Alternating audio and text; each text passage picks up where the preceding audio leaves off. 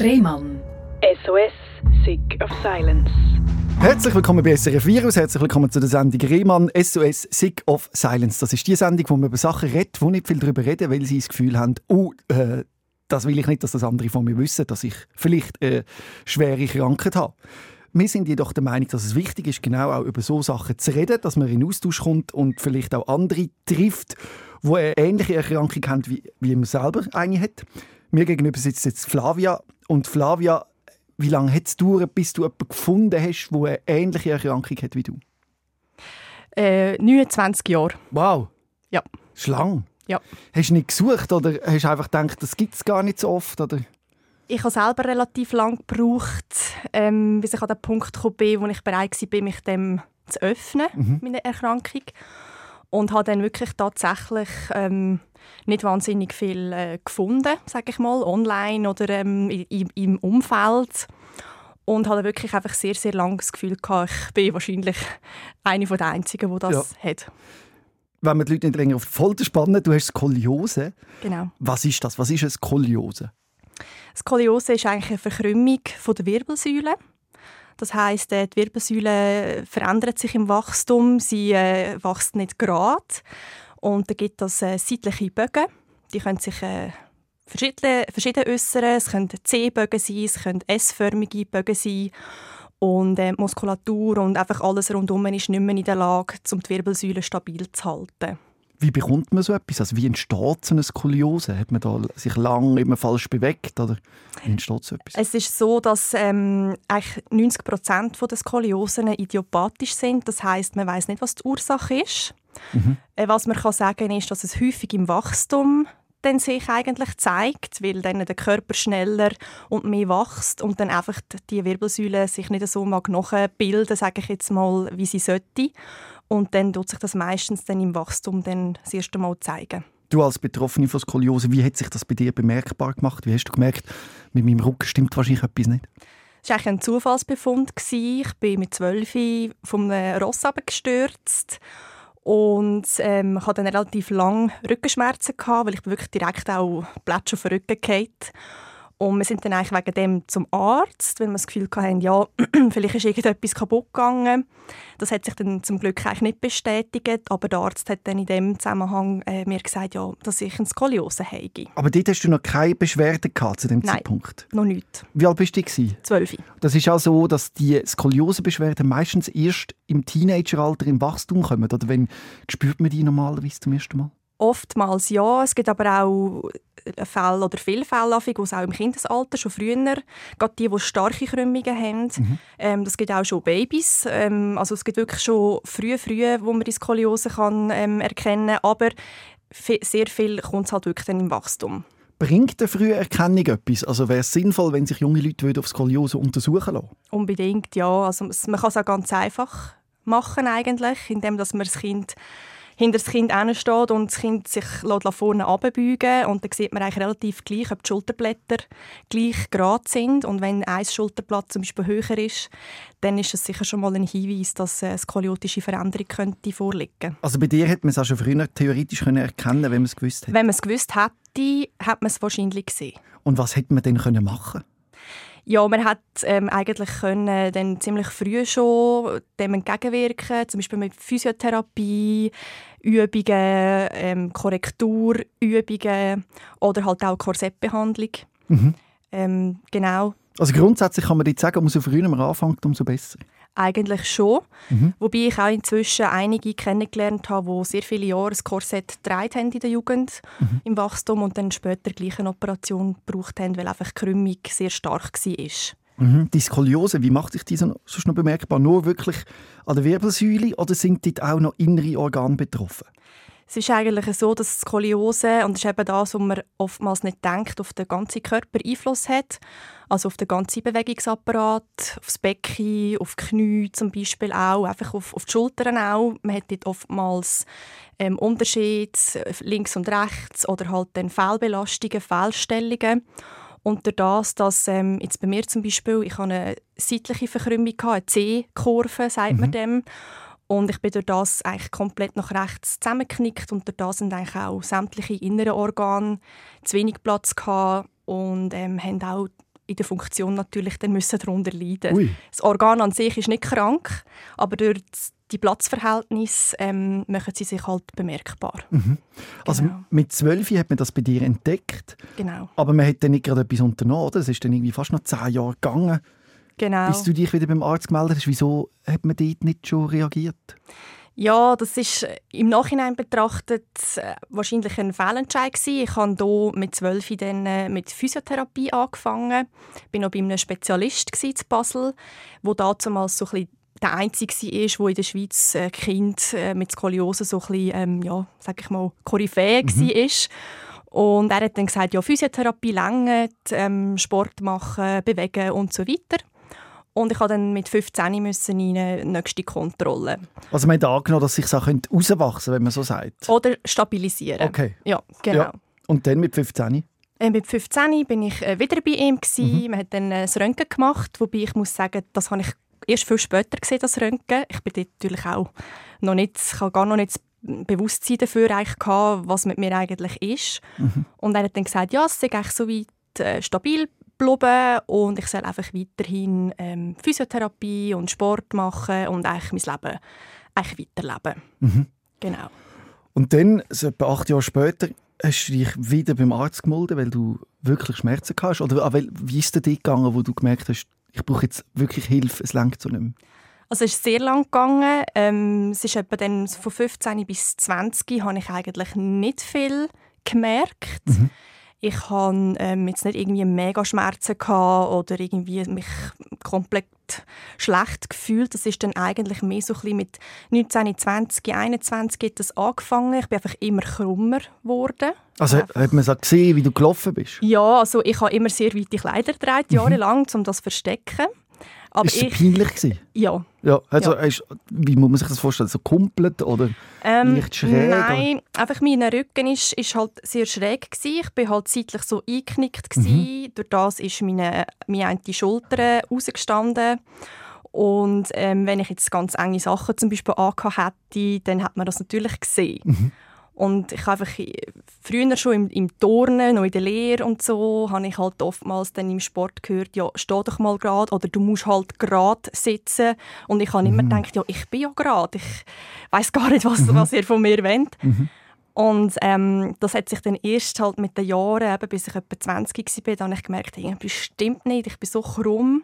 Also hast du auch Einschränkungen im Sport, dass du gemerkt hast, Ja, überall eigentlich, ja. Und ähm, und das hat dort niemand so erkannt und gesagt, hey, ich glaube, ich hätte eigentlich müssen dort Ja. mit 12 ein Korsett bekommen. aber man schämt sich ja auch und man will ja möglichst wenig Genau. so Genau. Zeug. Weil Ja. das Korsett tragen ist auch anstrengend, oder? Stell Das ist extrem anstrengend. Hast du ja. das dann müssen machen, mal eine Phase lang? Nein, nie. Ja, Ich also erzähl genau, wie ist es weitergegangen, nachher, wo du Ähm, gemerkt hast, mit, was hast du gesagt, Ja, 22, Ja, so 21? etwa 20 habe ich dann wirklich, äh, ist sehr viel ähm, schlechter geworden. Mhm. Also das sind wirklich sehr starke Schmerzen dazugekommen, täglich. Es hat dann auch irgendwann nicht mehr bessere Phasen gegeben, sondern einfach wirklich nur noch schlechte Tage. Du sagst Sch- Schmerzen und schlechte Tage. Wie sehen die aus konkret? Was hast du so gespürt? Also, was ist dort, wie ist es dir gegangen? Also einerseits einfach das Gefühl, dass man so krumm ist und es braucht extrem viel Kraft, um sich irgendwie so ein bisschen mit der Muskulatur, die man hat, noch so ein bisschen zu korrigieren und wie so aufzurichten im Oberkörper. Es braucht einfach extrem viel Kraft. Schmerzen macht es natürlich. Ich habe persönlich mit den Lungen dann mega Probleme bekommen, weil die halt wie auch so ein bisschen eingeschränkt war, durch das, dass ich rechts zusammengesackt bin ähm, mit dem Herz ähm, so ein bisschen Probleme bekommen und einfach allgemein ähm, Schmerzen eigentlich nicht nur im Rücken, sondern halt einfach auch im ganzen äh, Oberkörper. Und ähm, sonst laufen habe ich eigentlich gut können. Dort hatte ich erst gegen Schluss dann auch teilweise so ein bisschen Kraftverlust in den Beinen. Oder dass irgendwie so ein bisschen das Bein ein bisschen wie nicht mehr so haben mögen, richtig mitziehen oder mitlüpfen. Das war aber erst eigentlich am Schluss, dann, kurz vor der Operation, so weit gewesen. Aber es war halt auch psychisch extrem anstrengend. Gewesen. Ich habe wirklich mit aller Kraft probiert, mir das nicht anzumerken lassen. Ja, klar. Dass ich ja nicht bemitleidet werde Ja. oder anders angeschaut werde. Ich einfach nicht, wollen, dass mich irgendjemand anders sieht als bis, bis dann. Mhm. Ähm, ja, so ist es wirklich, ähm, bis ich 27 war, ist es so weitergegangen. Mhm. Ja. Das laugt wahrscheinlich auch aus und du bist wahrscheinlich so auch erschöpft gewesen, oder? Nehme ich an. Ja, sehr. Also ich habe irgendwann eigentlich alle Kraft nur noch gebraucht, dass ich arbeiten konnte, 100 Prozent, dass ich mein Arbeitspensum können, ähm, also irgendwie meistern Und ähm, ja, sonst ist wirklich einfach nicht mehr viel Lebensqualität vorhanden gewesen. Wo du dann zum Arzt bist, welche Optionen hast du dort gehabt? Was hat man dir für Möglichkeiten geboten? Ja, also zuerst einmal einen kleinen Zusammenschiss kassiert, warum ich so lange nicht gekommen bin. Mhm. Wir hatten natürlich ähm, nach über zehn Jahren oder fast ja, zwölf Jahren wieder mal ein Röntgen gemacht. Und ich bin eigentlich schon, als ich tätig war, habe ich gedacht, nein, was mache ich da? Es ist schon gar nicht so schlimm. Mhm ich habe innerlich schon gewusst, was auf mich wird warten und ich habe dann in dem Moment habe ich es schon wieder abgespielt. Also ja. ich habe dann schon wieder gesagt, nein, nein, nein, es ist eigentlich gar nicht so schlimm. Ich habe nur gedacht, ich komme wieder mal in Kontrolle. Das, das ist lustig, ja. das höre ich ja da immer wieder, oder? Dass alle, ja. egal welche Erkrankung, sei es psychische oder körperliche Erkrankung, man sagt immer, so schlimm ist es ja gar nicht. Genau. Und was der Mensch dann zum Teil aushaltet, welche Schmerzen, welchen Druck über Jahre hinweg, weil man sich ja daran gewöhnt. Mhm. Und das Abspielen, so schlimm ist es ja gar nicht. Ja ähm, vielleicht auch, wenn du da draußen gerade zulässt, ist das Anerkennen von deinem Schmerz und wirklich sagen, doch, es ist schlimm. Das ist ein wichtiger Schritt. Ja. Und der ist so schwierig zu machen. Ich weiß es selber von mir. Ja, es ist extrem schwierig. Weil ja. man, muss, man muss wirklich man muss in sich hineinschauen. Manchmal sieht man so von außen, man denkt so, Jesus Gott, wie lebt der Mensch? Wie kommt der überhaupt so klar? Und der sagt, nein, nein, so schlimm ist es gar nicht. Es geht schon. Ja, geht schon. Aber hey, eben, ja, man hat wie das Gefühl, ich weiß auch nicht, der Mensch ist so, dass man mit relativ, im relativ widrigen Zustand trotzdem noch das Gefühl hat, anderen geht es ja schlimmer, oder so schlimm hat man es ja gar nicht. Ja. Dann hätte ihr aber wahrscheinlich nach den Röntgenaufnahmen der Arzt gleich klar gemacht, dass es doch recht schlimm ist. Ja, er hat mir dann äh, gesagt, okay, ich, äh, er hat ich, gemerkt, es bringt jetzt wie nichts, wenn er jetzt mit mir redet. Er hat gesagt, okay, ich zeige Ihnen mal das Röntgenbild. Mhm. Und was ich nicht gewusst habe, ist, dass er das Röntgenbild damals von 15 auch noch hatte. Mhm. Und dann hat er mir die so auf gross äh, Leinwand, sage ich mal, äh, an der Wand, hat er mir die beiden Röntgenbilder nebeneinander aufgeschaltet. Ja. Und ähm, als ich das gesehen habe, ja, also ist in mir in die ganze Welt zusammengebrochen, weil ich einfach gesehen habe, wie meine Wirbelsäule aussieht. Krumm. Krumm. Also, wie also, sich das vorstellen, das Bild? Es ist so, dass ähm, als ich 15 war, hat man zwar die Wirbelsäule gesehen, sie ist krumm, aber mhm. ja, nicht jetzt irgendwie mega. Und äh, auf dem zweiten Röntgenbild ist wirklich krümmig ist 57 Grad gewesen, und es war wirklich äh, ein C. Gewesen. Also meine Wirbelsäule war so krumm. Gewesen. Und ja. Also von dass man eben ein C, wie du sagst, das heißt von oben rechts vom Schulterblatt nach also von, rechts. Eigentlich kannst du so von der Mitte, von, ja. von der Brust, also von der Wir ja. Wirbelsäule geht eigentlich da der okay. Mitte durch ab. Und bei mir ist eigentlich so etwa auf Höhe vom ja, so vierten Brustwirbel ja. hat sie sich dann eigentlich einfach nach links rauswölben. Okay. okay. Genau. Ja.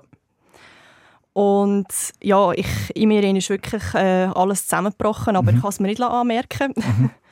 Und er hat dann gesagt, ja, wir müssen nicht diskutieren, einfach Bildgebung und was sie beschreiben, ähm, ist eigentlich wie klar. Also so die konservativen Massnahmen sind eigentlich ausgeschöpft. Und wenn man länger nichts würde machen was würde dann passieren? Würde es so bleiben oder würde es schlimmer werden? Oder mit was ist also es ist progredient, das heißt es ist fortschreitend. Mhm. Mhm. Ähm, man kann nicht sagen, wie schnell. Man sagt so im Erwachsenenalter so etwa zwei bis drei Grad pro Jahr. Ja. Kommt immer ein bisschen darauf ab. Und was einfach das Problem ist, dass ähm, irgendwann die Wirbelsäule sich wie, wie steif wird. Mhm. Und wenn das eintritt, dann kann man sie auch nachher nicht mehr korrigieren. Mhm. Weil man kann das nicht aufrichten, wenn es schon steif ist. Okay, und jetzt hat man noch die Chance gehabt, in einer Operation die Wirbelsäule wieder gerade zu richten. Genau. Ja. Und er hat mir dann gesagt, er würde mir das empfehlen und ich habe sofort gesagt, das kommt gar nicht in Frage. Wieso nicht? Ich habe einfach gedacht, das, äh, das ist das Schlimmste, was dir passieren kann. Dann schneidet es den Rücken auf und mhm. schraubt in einer Wirbelsäule um. Hat er gesagt, was Gefahren sind von so einer Operation, die dir vielleicht Angst ähm, gemacht haben? Ja, das hat er eigentlich gar nicht so angesprochen. Ähm, weil es ist echt klar war, dass er es gar nicht operieren kann. Das müsste ein Spezialist machen. Und er hat mich eigentlich überweisen. Mhm. Und ich habe dann aber gesagt, nein, ich, ich, ich will nicht. Weil das Gefühl hatte, so schlimm ist es ja nicht? Ja, genau. Ich habe wirklich gedacht, es geht ja eigentlich. Warum bin ich überhaupt da? Es ist mhm. eigentlich halb so wild. Und er hat dann gesagt, okay, ich merke, Sie sind wie nicht bereit, noch nicht bereit. Äh, okay, ähm, was wollen Sie? Und ich so, ja, ich gehe noch mal in die Physiotherapie. Ja. Und dann hat er gesagt, also gut, ich gebe Ihnen eine Verordnung und dann sehen wir uns aber spätestens äh, in einem Jahr wieder. Mhm. Und ich habe gedacht, ja, ja, ist gut. Und ich habe gedacht, ich komme nie mehr. Also Mhm. ich habe die Verordnung genommen und bin dann gegangen. Und wie oft bist du in Physiotherapie? Dann? Ich bin dann wirklich ähm, vier Monate nochmal sehr intensiv gegangen.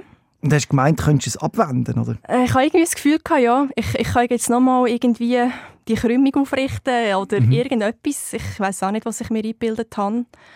Und ähm, ja, dann ist es dann irgendwie ein knappes halbes Jahr gegangen und dann bin ich dann wirklich endgültig so, zusammengebrochen. Wie müssen wir uns das vorstellen, das endgültig zusammenbrechen? Eigentlich mega simpel. Also ich habe lustigerweise eine Arbeitskollegin ähm, kennengelernt in dieser Zeit, die mich irgendwie hat können abholen dass ich mich wie können öffnen Ich habe ja sonst eigentlich niemandem erzählt, wie es mir wirklich geht. Sie hat dich darauf angesprochen. Ja, sie hat ähm, das gesehen. Mhm. Sie hat mir das angesehen, angemerkt, dass irgendetwas nicht stimmt und hat mich einfach direkt gefragt. Und irgendwie einfach so mit ihrer Art, wie sie mich können abholen konnte, habe ich ihr dann irgendwann meine ganze Geschichte erzählt. Eigentlich voll crazy, weil man würde davon ausgehen, dass man es eigentlich der Schwester zum Beispiel erzählt, die einem mega nahe steht, aber ich habe das ihr erzählt. Und sie hat dann auch über die Monate immer zugelassen und immer wieder mir so ein bisschen aufzeigt, was, was habe ich noch, was könnte ich noch, was bringt mir ein Ops, was bringt mir es, wenn ich es nicht mache. Und ähm, irgendwann sind wir wirklich in einem, in einem Kaffee gehockt und ich hatte einen mega schlechten Tag, gehabt, mega Schmerzen und äh, hat sie zu mir gesagt, ja, gell, du hast mega Schmerzen wieder heute und ich so, ja, voll, eben, ich ging jetzt dann nachher heim, ich mir jetzt nicht mehr Mhm. da ewig sitzen und dann hat sie nur gefragt, ja, also magst du überhaupt noch? Ui. Und dann dieser Satz hat wirklich, und in dem Moment ist alles aus mir rausgebrochen. Und dann habe ich gesagt, ich mag schon lange nicht mehr. Ich kenne den Moment. Genau der gleich mit einem Arbeitskollegen. Der hat gesagt, komm Robin, wir gehen mal zusammen laufen. Und dann, er war noch ein bisschen krasser, gewesen, hat gefragt, Robin, ich mache mir Sorgen um dich, willst du dir das Leben nehmen? Mhm. Und dann wow, ist es mir auch völlig rausgebrochen und ich habe gewusst, es, es, es geht nicht mehr so weiter. Mhm. Und was ich mit dem will sagen, jeder, der zulässt, wenn ihr jemanden habt in eurem Umfeld und so, habt nicht Angst vor dieser Frage. Die Leute zu konfrontieren und zu fragen, Ja. hey, wie geht es dir eigentlich? Oder ich habe das Gefühl, dir geht es nicht gut. Kann man etwas machen? Es ist viel Druck auf dieser Frage, weil man hat Angst, das zu fragen, weil man das Gefühl hat, man tritt dieser Person zu nahe. Aber nein, im Gegenteil, es ist wichtig, dass man das fragt. Das macht uns auch als Menschen aus. Und ich, jetzt im Nachhinein bist du sicher froh, dass das die Arbeitskollegin Mega. dich gefragt hat, oder? Ich glaube, innerlich habe ich nur auf das gewartet. Auch wenn es äh, sich nicht gut angefühlt hat im Moment, wo sie Ja. das wahrscheinlich gefragt hat. Das Ja. ist wahrscheinlich dann auch peinlich, wenn es so rausbricht. Also ich weiß es noch genau, wie es bei mir war. Ja. Ja, das ist definitiv so. Aber äh, das Beste im Nachhinein, wo man hat können passieren, ja, Also sind gute Leute und fragen in eurem Umfeld nach, wenn ihr das Gefühl habt, es läuft etwas schief. unbedingt. Dann ist das jetzt aber gar noch nicht so lange her, gell? Du Mhm. hast die Operation 2019 dich dafür entschieden. Der Moment, Genau. wo sie dich mit dem konfrontiert hat, wann war das? Gewesen? Das war im Sommer 18. Gewesen. Ja. Genau. Im Januar 18 bin ich eben dort das erste Mal nach über zwölf Jahren wieder beim Arzt. Gewesen. Mhm. Und dann im Sommer 18 ähm, habe ich mich dann eben wieder beim meinem äh, Arzt gemeldet, wo ich im Januar schon war. Mhm. Genau. Und wie bereitet man sich denn auf so eine Operation vor? Oder wie ist es denn weitergegangen? Wo du gesagt hast, okay, ich bin jetzt bereit, ich muss operieren, es geht so nicht weiter. Also es war recht eine lange Vorbereitungszeit. Mein äh, Arzt dort in Luzern hat dann, ähm, sich einerseits nicht erstaunt, dass er mich schon so gleich wieder gesehen hat und andererseits hat er mich dann gerade äh, überwiesen auf Zürich. Mhm. Ähm, ist für mich auch noch mal so ein bisschen schwierig gewesen, zu wissen, ja, ich bin in Zürich allein und alle meine Leute sind in Luzern und dann, ja, irgendwie hat mich das schon auch noch mal recht auf die Probe gestellt.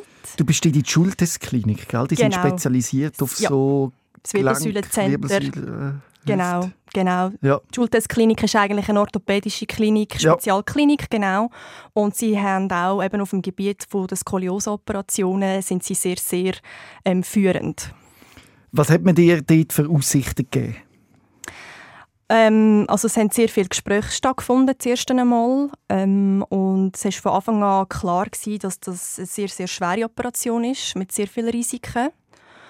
Und dass man mir nicht sagen kann, was das Resultat wird sein. Was muss man sich unter einer schweren Operation vorstellen? Also was haben Sie so gesagt, was gemacht wird? Also das ist so, dass ähm, eigentlich, also es ist eine, eine dorsale Operation, das heißt, es wird äh, vom Rücken her Zugang sich verschafft, mhm. man liegt auf dem Bauch. Mhm. Dann wird ähm, die Wirbelsäule freigelegt. Also für das muss man sich vielleicht auch vorstellen, man, man muss die ganze Muskulatur ablösen. Oh Jesus oder? Also dass man die Wirbelsäule überhaupt daran herkommt. Ähm, Danach wird die Wirbelsäule eigentlich präpariert. Also die Vorbereitungen sind, sind sehr lang, aber wir waren fünf Monate, gewesen, bis wir dann schlussendlich können, die Operation sicher durchführen oder oh. möglichst sicher. Also wird die Wirbelsäule vor dem Eingriff präpariert?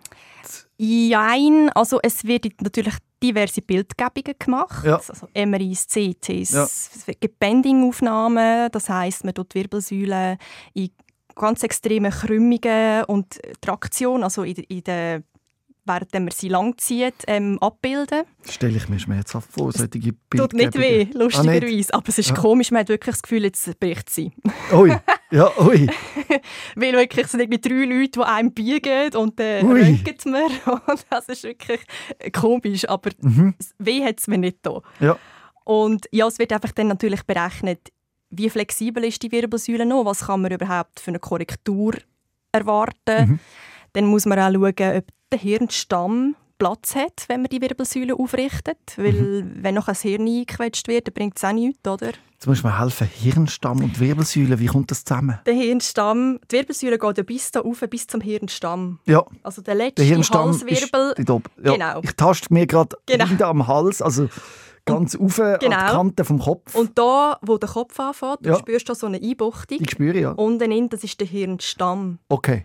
Und wenn man sich vorstellt, in der Wirbelsäule verläuft das Rückenmark, mhm. wo direkt ins Hirn geht. Und wenn man jetzt die Wirbelsäule aufrichtet und dann das oben quetscht, ja. dann hat man nicht mehr so viel Freude im Leben. Darum, das muss man auch noch... Nicht mehr so viel Freude im Leben bedeutet, man hat psychische... Also man wird... Äh, Kognitive Schädigungen. Also, Schädigungen. Genau. Kann vielleicht nicht mehr so reden oder denken. Genau. Ui. genau.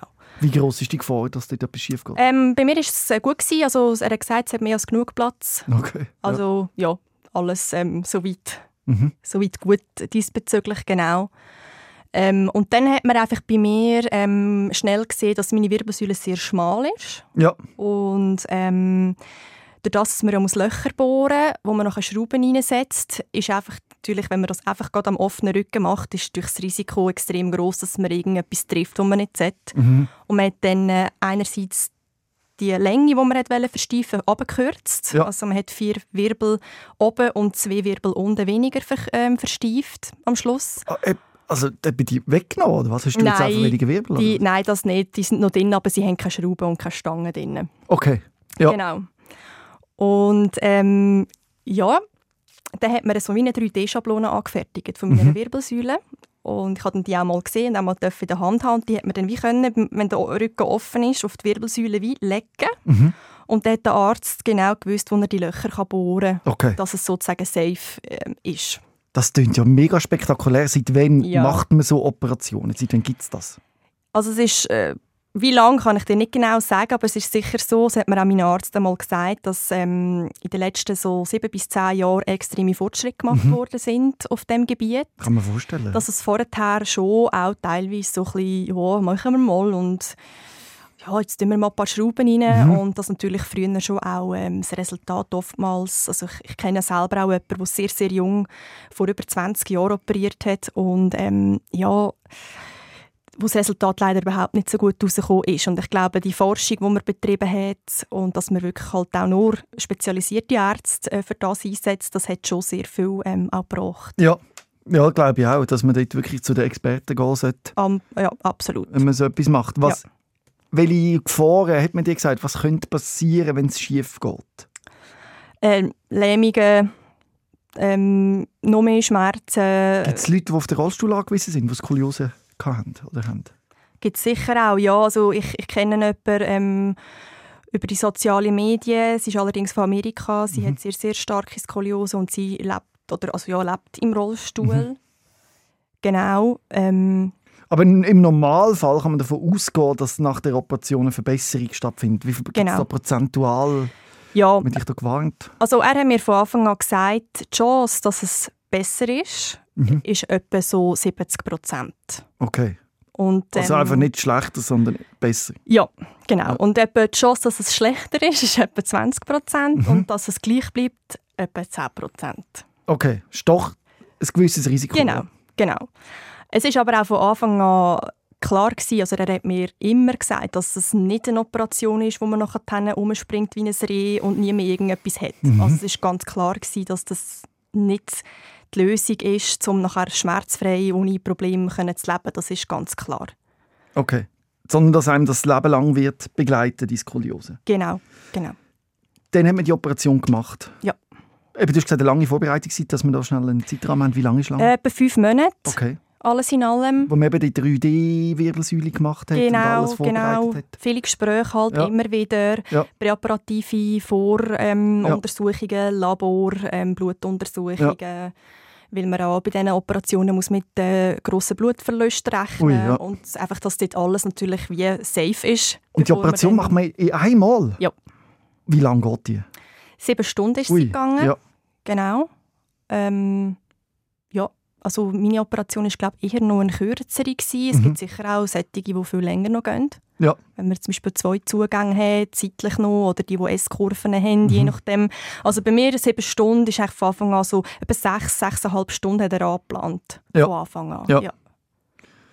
Und wie war das? Gewesen? Eben, Im Januar 2019 hast du die Operation gemacht, oder? Genau, am 10. Januar 2019. Und dann, wie war das, gewesen, wo du aufgewacht bist? Also mit welchen Einschränkungen ist denn das losgegangen, das Zurückkämpfen? Also ich bin verwacht ähm, auf der Intensivstation und habe wirklich im ersten Moment so gedacht, boah, ich habe es wirklich gemacht, unglaublich. Also ich habe es wirklich, es- ich bin irgendwie so getroffen von Ja, diesen. Medikamenten. Ich habe es eigentlich überhaupt nicht gecheckt, Ja. aber irgendwie, ja, ich weiß nicht, ich habe nur die Uhr angeschaut und habe gewusst, so viel Zeit wie vergangen ist, es muss vorbei sein. Ja, ja, ja. Und ich habe dann irgendwie erst im zweiten Moment gemerkt, wie viele Schmerzen ich eigentlich habe. Trotz der Schmerzmedis hast du noch Schmerzen? Ja, es Ja. ist wirklich ähm, brutal gewesen. Und Ui. ich äh, habe habe ja wirklich jahrelange Schmerzen gehabt und ich bin nicht so empfindlich, Mhm. aber nach der Operation ist wirklich, also ich habe mich auf alles eingestellt, aber es ist wirklich brutal gewesen. Hast du denn gerade noch Schmerzmittel bekommen, hoffe ich schnell? Ich bin überall angehängt gewesen, ich habe so viel Zugänge gehabt, Ja. überall ähm, und ja, ich habe ähm, hochdosiert alles, glaube ich, bekommen, Ja. was sie hatten und ähm, es ist wirklich, man liegt in dem Bett und ich kann mich keinen Millimeter können bewegen. Also Ui. es ist wirklich einfach wie so die, wo, wo im Geist voll da sind, aber der Körper Locked in, quasi. genau. Aber reden hast du können? Reden habe ich können, Oh, aber nicht bewegen. Oh, nicht bewegen, wirklich. Ich hätte nicht gewusst, wie. Das ist noch gefährlich. Also könnte man noch in eine Panikattacke rutschen. So Ich habe das, ja, und dann, wenn du noch so Schmerzen hast, dann, also ich habe das oft gehabt, dann in den, in den Tagen darauf, dass ich auch dann so hyperventiliert habe oder ähm, Mhm. wie halt so ohnmacht, ohnmächtig geworden bin, einfach so in dem, in dem Zeug innen teilweise. Wie lange hast du dich nicht können bewegen Das erste Mal aufgehockt bin ich drei Tage später Okay. und gestanden, ähm, dann sogar am gleichen Abend noch. Mhm. Und, Das ja. müsste man ja dann relativ gleich machen. Man ja. müsste eigentlich, ja. Also sie sind am Morgen nach der Operation sind sie gekommen und haben gesagt, ja, jetzt sollen wir sie mal ein bisschen auf die Seite drehen. Und ich habe nur gedacht, also, äh, okay, ich so, ich kann nichts. Und sie sagen, nein, wir machen das, sie müssen nichts machen. ja. Und wirklich, der dreht es einfach so auf die Seite, du kannst nichts machen, du bist einfach wie so ein Brett Ja. dort und denkst so, hey, was habe ich nur gemacht? Also, das kann man nicht vorstellen können, dass ich jemals wieder rumlaufe. ja. Das ist wirklich, äh, ja, Und dann muss man sich quasi alles wieder zurückholen, oder? alles. Also das Laufen. alles. Also, als ich das erste Mal ähm, stehen sind mir wirklich Tränen runtergelaufen. Es war unglaublich, gewesen, das Gefühl, weil man denkt so einerseits, ähm, oh Gott, was habe ich noch alles vor mir? Und andererseits denkt man, ich kann wenigstens wieder stehen, auch wenn es nur drei Sekunden sind. Und ja, man hat sich wirklich... Aber hast du noch keinen Schritt zurück. können machen Nein, nein. Wie hat die Reha ausgesehen? Reha habe ich keine müssen haben, Was? weil du kann man dich darfst- nicht darfst drei Monate gar nichts machen. Ich hatte dann im Spital einfach intensiv äh, Physio. Gehabt. Also bist du einfach gelegen und ab und zu gestanden, oder wie sieht das aus? Genau, also die ersten paar Tage äh, im Bett halt, hat sie mich ähm, bewegt und dann äh, halt wirklich 100 Mal am Tag aufhocken, wieder ablegen, aufhocken, wieder ablegen. Dann irgendwann aufstehen, wieder absitzen, aufstehen, wieder absitzen. Dann irgendwann Oh. mit auf beiden Seiten mit Leuten laufen, drei Schritte, dann wieder zurück. Ich stelle mir das gerade ein bisschen zu fest vor. Und zwar stelle ich mir das so vor, dass man ja dann, an, dann merkt man ja, was alles nicht geht. Ja. Und weiß man, dass das irgendwann wieder geht laufen oder bekommt man nicht Panik, dass man vielleicht nie mehr laufen kann? Man denkt schon, Scheiße, was ist, wenn das so bleibt? Und was sagen die Ärzte? Es könnte sein, dass es so bleibt. Oder sagen die, äh, Mm, ja, also mein Arzt hat immer gesagt, es ist absolut normal, Ja. sie machen das super, es ist alles nach Plan, ähm, tun sie sich nicht so stressen. Ich bin dann halt schon jemand, ich mache extrem Druck auf mich selber. verstanden? Und, ähm, aber ja, klar, man weiß es nie. Mhm. Oder? Und ähm, ja, wenn ich dann das erste Mal wieder selber äh, ins WC rauslaufen also ich, es ist unbeschreiblich, das Gefühl. Ah Ja, eben, das alles, alle anderen hat man dann Katheter geleitet, oder? Für alle. Ja, also ich hatte tausende Schläuche, ich hatte einen Ja. Blasenkatheter, ich hatte einen zentralen Venenkatheter am Mhm. Hals. Ich hatte ähm, venöse und arterielle Zugänge an den Armen, aber die haben sie mir dann zum Glück äh, bald einmal gezogen. Mhm. Und ich habe dann wie einfach nach vier Tagen habe ich gesagt, ich will den Katheter loswerden. Und das hat mich so genervt. Ja, ich kenne es. Und dann haben sie mir gesagt, ja, wenn sie wollen, dass wir den ziehen, dann müssen sie ins WC rauslaufen. Ja, Und dann habe ich gesagt, okay. ja. Und dann bin ich am gleichen Tag in das WC rausgelaufen. Und ist gegangen? Ja, es ist gegangen. Mhm. Und dann haben sie mir den Katheter gezogen und dann habe ich wie müssen, immer wenn ich halt Ja. aufs WC musste, habe ich müssen, Leute aufstehen, laufen. Ja. Aber das war wahrscheinlich auch gut, gewesen, oder? Ja. Man sollte ja relativ gleich das alles Ja. aktivieren und das ist Genau. ein riesen Kampf. Ich habe dann auch mega früh angefangen, nicht mehr auf dem Bett Zähne putzen, sondern rauszugehen ins WC mit Ja. Hilfe und dort Zähne putzen. Oder halt einfach äh, nicht irgendwie auf dem Bett essen, sondern an den Tisch überlaufen und dort äh, essen. Also es sind alles so Kleinigkeiten, wo, wo dann dir auch wieder das Selbstbewusstsein geben, für dann irgendwann auf den Gang rauszugehen. Ab, also die Phase, wo du nicht gewusst hast, kommt es wirklich wieder gut oder kommt es gut? Aber wenn hast du gemerkt, doch, es läuft in die richtige Richtung? Ich glaube, so nach etwa fünf Tagen, würde ich sagen, Mhm. als ich das erste Mal mit der Physiotherapie ähm, die Station hinter und vorne gelaufen bin. Mhm. Und was für mich auch der Schlüsselmoment war, muss ich ganz ehrlich sagen, um einfach irgendwie zu sehen, Scheiße, das, hat, das, das ist das Resultat von, dem, von diesen ganzen Qualen. Mhm. Ich, meine, ich habe dort nächtelang nicht geschlafen vor lauter Schmerzen. Und dann Also vor der Operation? Äh, nein, nach der Operation Okay, ja, im klar, Spital. ja. Also es ist wirklich, es ist Mhm. so schlimm gewesen. Ähm, ja, und irgendwie am Morgen am Eis schon die Schmerzmittelration vom 7. Uhr am Morgen bekommen Okay. und halt wirklich einfach schlimm. Und ich habe schon oft gedacht, hätte ich das überhaupt sollen machen Aber ich hatte dann am vierten Tag mein erstes Röntgen. Gehabt. Mhm. Und dann hat sie mir das ausgedruckt und hat sie mir das gebracht. Mhm. Und dann habe ich das erste Mal meine neue Wirbelsäule gesehen. Und ich, habe das, ich weiß nicht, wie viele Stunden ich das Bild angeschaut habe. Und Mhm. dort habe ich einfach gewusst, ey, wenn ich bis da gekommen bin, ich schaffe das. Und ich einfach schnellstmöglich heim wollen. Ja. Und ich habe irgendwie nach drei Tagen schon gefragt, wann kann ich heim? Verstanden. Spital ist wirklich nicht schön. Wobei die Schultersklinik, ich weiss nicht, das geht vielleicht noch einigermaßen. Es ist sehr, sehr, also ich bin sehr zufrieden gewesen. Ja. Also super Pflege auch, alles. Ja. Aber ich habe ziemlich gleich gesagt, ich will heim. Und dann hat er mir so gesagt, ja, wenn sie heim wollen, müssen sie das, das und das können. Wie lange bist du denn schlussendlich geblieben? Oder was hast du müssen können? Kleiner heim, als eigentlich geplant wäre. Es wären eigentlich zwei Wochen geplant Ja. und ich bin neun Tage postoperativ heimgegangen. Ja. Was hast du denn schon alles müssen können, was du hast? Er hat mir gesagt, wenn sie bis am Freitag können, äh, eine Runde laufen, Mhm. einen Stegen laufen und Ui. duschen, Ui. dann lohne ich sie heim. Aber es ist ja Wahnsinn, wie schnell sich so ein Körper erholt. Ich kann einfach heim wollen. Ja. Ich bin in dieser Dusche gestanden, ich musste dreimal müssen läuten, weil ich gewusst habe, es kippt gerade um. Ui.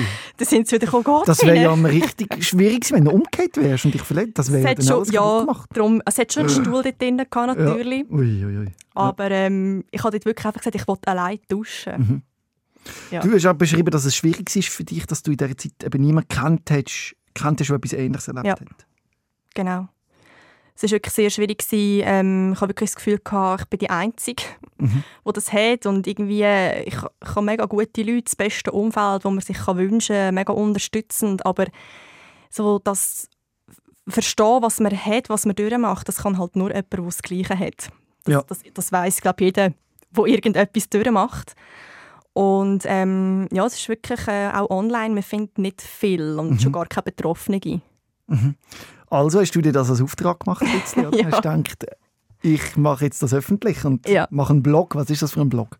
Genau, ich habe dann nach meiner Operation alle meinen Mut zusammengenommen und habe gedacht, ja, entweder mache ich es jetzt oder äh, ich habe halt weiterhin niemanden, den ich austauschen kann. Und dann habe ich einen Blog aufgemacht, sozusagen, auf Insta, ähm, über Skoliose, über meine Skoliose-Geschichte. Genau. Dort will ich jetzt gerade folgen. Wie mache ich jetzt das, wenn ich jetzt auf Instagram gehe? Was muss ich machen? Also, du gehst ein, Ich bin gerade zu weit. Instagram bin drin, gebe ich ein. gehst ein Skoliose, Skoliose. Ja. Underline, Ah, schau, da kommt es schon. Kommt's schon. Skoliose, Underline Blog, Underline Schweiz. genau. A Backstory. Sehr Yes. cool. Jetzt folgen, zack. Und dann sehen, oh, schau da. Ah, ja, da sehe ich quasi deine ganze Geschichte. Ja, genau. Das Tattoo, ist das, hast du das gemacht nach der Operation? Vor der Operation. Ah, weil es ja jetzt nicht mehr gerade ist. Das ist noch interessant. Weil es ist ja mal Also, es ist... entlang gegangen. Es ist eigentlich schon gerade der, der Schlenkel unten dran, den Mhm. habe ich da zum Maslen machen, damit man meine, meine Hüftknick nicht so gut sieht. Oh, Mhm. ja. Aber es ist nur stundlich, es fragen mich viele, ob ich das nach der Operation gemacht habe, weil man sieht es fast nicht. Er hat so schön geneigt, Ja, dass man äh, eigentlich gar nicht sieht. das ist eine gerade Linie. Ja. Oben runter. Wenn Genau. ihr das wollt anschauen wollt, macht doch das. Geht auf Instagram. Oi, je- jetzt sehe ich gerade das Röntgenbild von dir. Ja, Da, also, so verrückt haben wir es jetzt wirklich auch nicht vorgestellt. Schaut euch das an auf Skoliose Underline Blog Underline Schweiz auf Instagram. Folgt und was erlebt man so, wenn man dir folgt? Was machst du da so? ich muss ehrlich sagen, ich bin nicht mehr so fest aktiv. Ähm, ich bin natürlich in der, so im 19, 20 bin ich sehr, sehr aktiv gewesen. Es war natürlich auch sehr akut gewesen. Da hat es mega viel zu erzählen gegeben.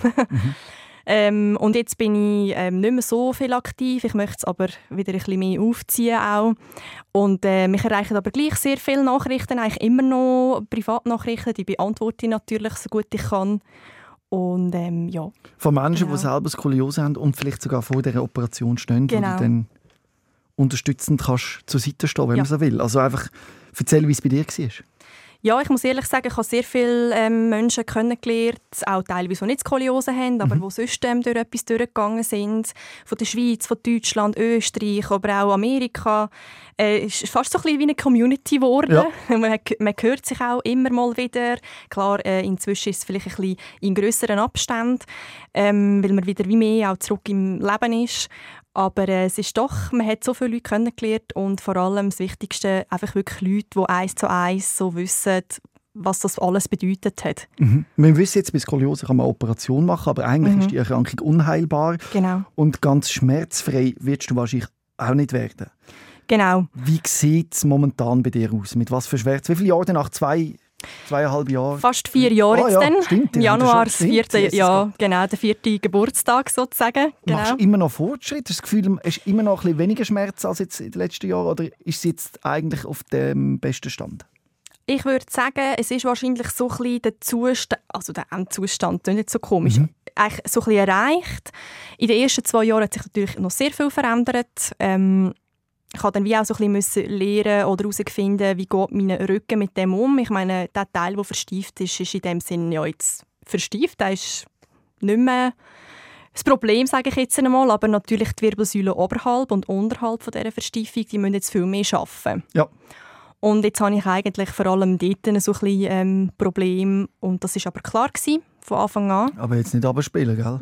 Das ist ja so das, was man macht. Wie sieht Ja. das aus, deine Schmerzen? Also Schmerzen gehören zu meinem Alltag. Das ähm, ist so. Wo sind die ganz konkret?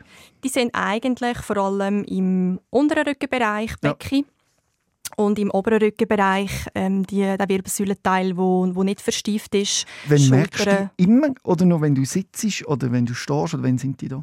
Eigentlich immer. Ja. Ähm, es ist aber so, dass sie vielfach auch ähm, so sind, dass sie in den Hintergrund fallen.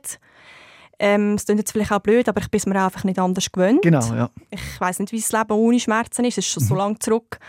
Und äh, von dort her, ich kann relativ gut mit dem umgehen, was ich jetzt habe. Ich weiß, was ich muss machen muss, dass es so bleibt, wie es ist. Mhm. Ich habe so ein bisschen meine ja, Übungen. Was machst du eben? Was machst du? Also ich gehe regelmäßig zum Chiro. Mhm. Der richtet damals wieder das ja. Zeugs, das nicht äh, so ist, wie sollte. Dann gehe ich regelmäßig auch in die medizinische Massage. Mhm. Was bedeutet ähm, regelmäßig? Einmal in der Woche, einmal im Monat? im Monat. Ja. Chiro, einmal im Monat Massage. Und musst du auch noch Physio machen? Physio mache ich eigentlich nicht mehr. Ja. Habe ich sieben Monate gemacht nach ja. der Operation und äh, mache einfach die Übungen selber. Ja. Ich habe die natürlich alle in- und auswendig. Ja, ja klar. genau, die mache ich selber. Ähm, genau. Ja. Brauchst du noch Medikamente, um die Schmerzen auszuhalten? Selten. Was hast du da in deinem Repertoire? Mit was? Ibuprofen. Ja. ja. Mit dem geht es einigermaßen? Mit dem geht es. Wenn mal irgendwie wirklich ein Tag ein bisschen mühsam ist, dann äh, kann ich es mit dem recht gut. Also bist du noch nicht bei den Opiaten angekommen, Tramal, Oxynorm? Die so. habe ich nur nach der Operation zum Glück gebraucht. Ja. Ja. Wie fest schränkt dich heute noch die Krankheit ein? Also wie würdest du sagen...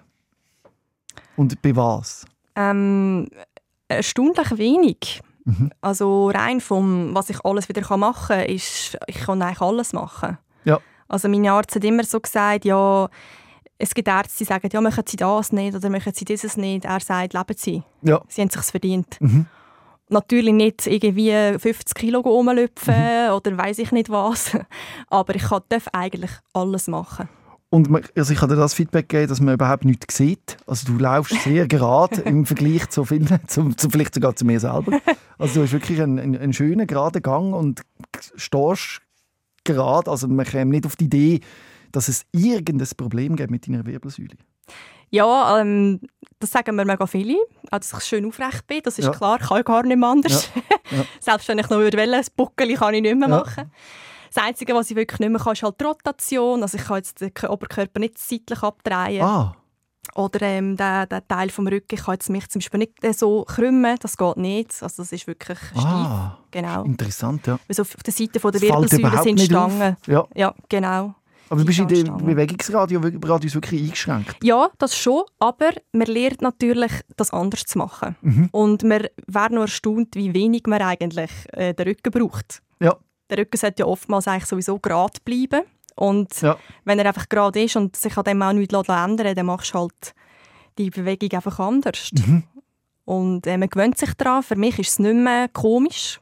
Ja. Ich bewege mich einfach ohne dass ich darüber nachdenken muss. Aber klar, logisch, wenn wir jetzt ein ganz einfaches Beispiel vom Bett aufstehen, mhm. das merke ich dich immer. Weil wie, wie, ist, wie, sieht das aus und wie merkst du das? Es ist natürlich, ich bin steif im ja. Oberkörper, ja. oder? Und ähm, ich tue eigentlich immer seitwärts aufstehen. Das, so rausrollen? Ja, genau. Das lernst du auch im Spital eigentlich. Ja. Am Anfang darfst du gar nicht so gerade ja. aufsetzen. Ähm, dann lernst du eigentlich das seitlich rausrollen und dann aufsetzen. Das mache ich heute noch, weil es ist einfach am angenehmsten. Ja. Ähm, weil es ist einfach ähm, auch sehr wenig Kraft vorhanden. Mhm. Mhm. Weil es ist wie halt immobil. Ja. Genau. Und würdest du den Menschen empfehlen, die eine Skoliose haben, möglichst früh die Operation zu machen? Oder, oder? Schwierig zu sagen. Also, ich glaube, es ist sehr individuell. Ja. Es hat auch mein Arzt immer gesagt, es gibt Leute, die haben eine Krümmung von 80 Grad und haben keine Schmerzen. Mhm. Und dann gibt es Leute, die haben 25 und können nicht mehr. Es ist halt sehr individuell. Ich finde einfach, wenn man im Kindesalter schon, schon feststellt, der Rücken ist vielleicht krumm, dass man es einfach abklären lässt. Dass man möglichst früh halt kann, vielleicht auch intervenieren Und äh, was sicher auch der falsche Aspekt wäre, wegen Äußerlichkeiten so eine Operation durchzuführen. Also nur, dass man einen geraden Rücken hat. Ich glaube, das wäre der falsche Aspekt. Aber wenn, man wirklich, wenn der Leidensdruck so groß ist, dass man sein normales Leben, ich meine, bei mir, ich bin irgendwie 27 und ich habe gewusst, ich weiß nicht, wie ich es noch so weitermachen soll, ja. dann ist es sicher eine Option. Dann ist es definitiv ja. an der Zeit, etwas dagegen zu unternehmen und nicht genau. noch länger mit diesen Qualen müssen zu leben. Ja. Ich danke dir recht herzlich, dass du da angekommen bist und deine ganze danke. Geschichte so erzählt hast. Hast du alles so können sagen, wie es dir ja. wichtig ist? Oder haben wir etwas vergessen, wo du das Gefühl hast? Nein, das ist, glaube gut. Und sonst kann man das erfahren auf deinem äh, Blog. Nochmal zum Mitschreiben: Skoliose Underline Blog Underline Schweiz auf Instagram. Genau. Und äh, dort sieht man deine ganze Geschichte. Und herzlichen Dank, Flavia, dass du das mit uns allen geteilt hast. Danke dir, Robin, dass ich hier da sein Rehmann. SOS, Sick of Silence.